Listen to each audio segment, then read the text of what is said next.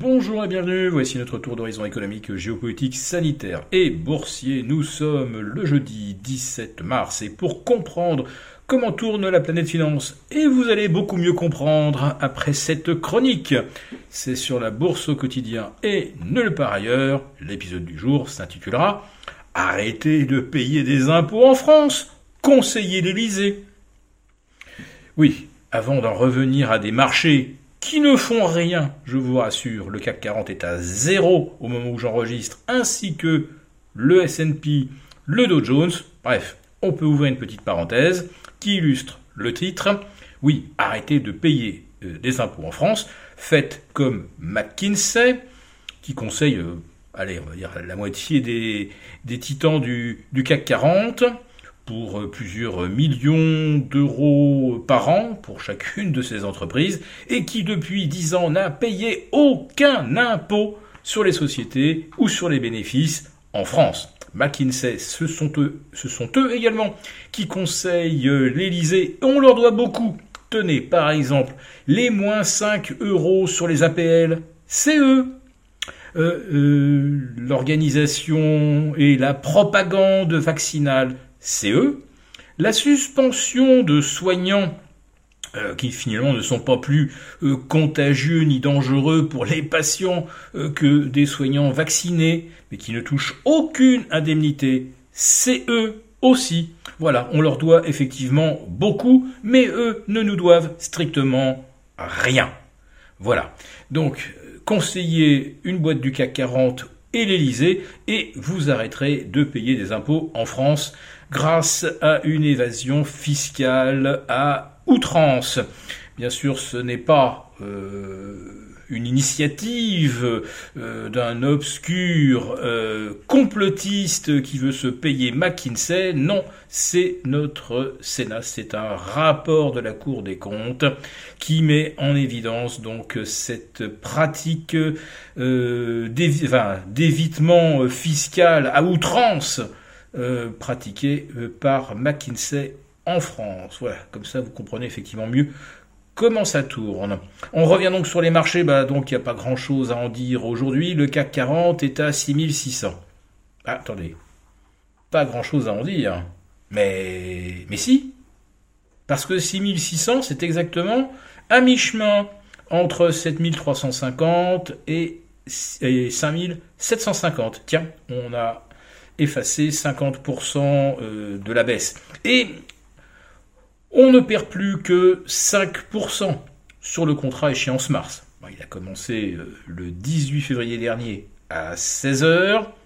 Il expire demain, journée des quatre sorcières, à 16h. Et donc, ça sera le moment de faire le bilan du premier trimestre 2022. Alors sur le mois écoulé, ben, euh, la perte qui était de plus de 15% lundi dernier, enfin il y a une semaine, euh, se trouve réduite donc à 5%. Et depuis le 1er janvier, eh bien, on repasse euh, la barre des, des 10%, on perd moins de 10% désormais, ce qui finalement est assez présentable. Le CAC 40 à 6006. Attendez, ça me dit aussi quelque chose finalement. Ah oui, le 10 octobre dernier, on était à 6006. Ou, le 15 juin également, le 15 juin 2021, pour la première fois, on attaquait les 6006. À l'époque, hmm, si ma mémoire est bonne, euh, les taux étaient négatifs, en tout cas ceux des OAT et des Bund. Euh, l'inflation, elle était encore censée être contenue à 2%.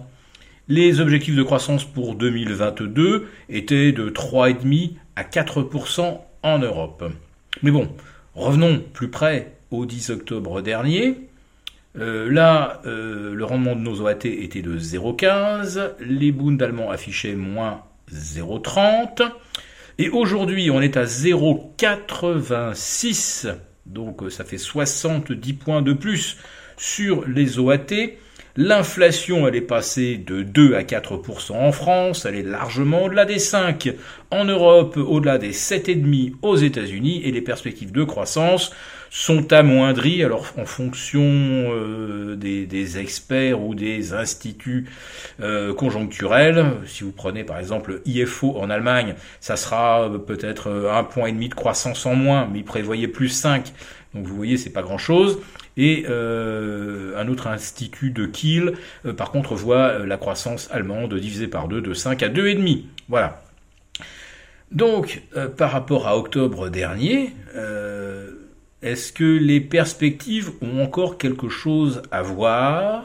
Est-ce que le coût de l'argent encore quelque chose à voir Et est-ce que début octobre 2021, on envisageait éventuellement une guerre à nos frontières, une flambée des matières premières, euh, euh, de l'énergie et des matières premières? Eh bien, vous rajoutez tout ça, la hausse de taux, la baisse de l'euro, une guerre, l'explosion de l'inflation, et vous avez un CAC toujours à 6006.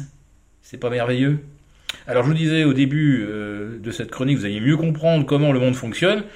là, je vous avoue, que j'ai quand même un petit peu de mal à expliquer comment le CAC peut être aujourd'hui à 6006 et le S&P 500 à 4350. On y est revenu là aussi, alors que euh, les circonstances n'ont plus grand chose à voir. Bon, on essaiera d'élucider ça demain. Si cette vidéo vous a plu, n'hésitez pas à nous mettre un pouce euh, et rendez-vous donc avec nos abonnés des affranchis pour un débrief de la semaine, du mois et du trimestre boursier. Ne le ratez pas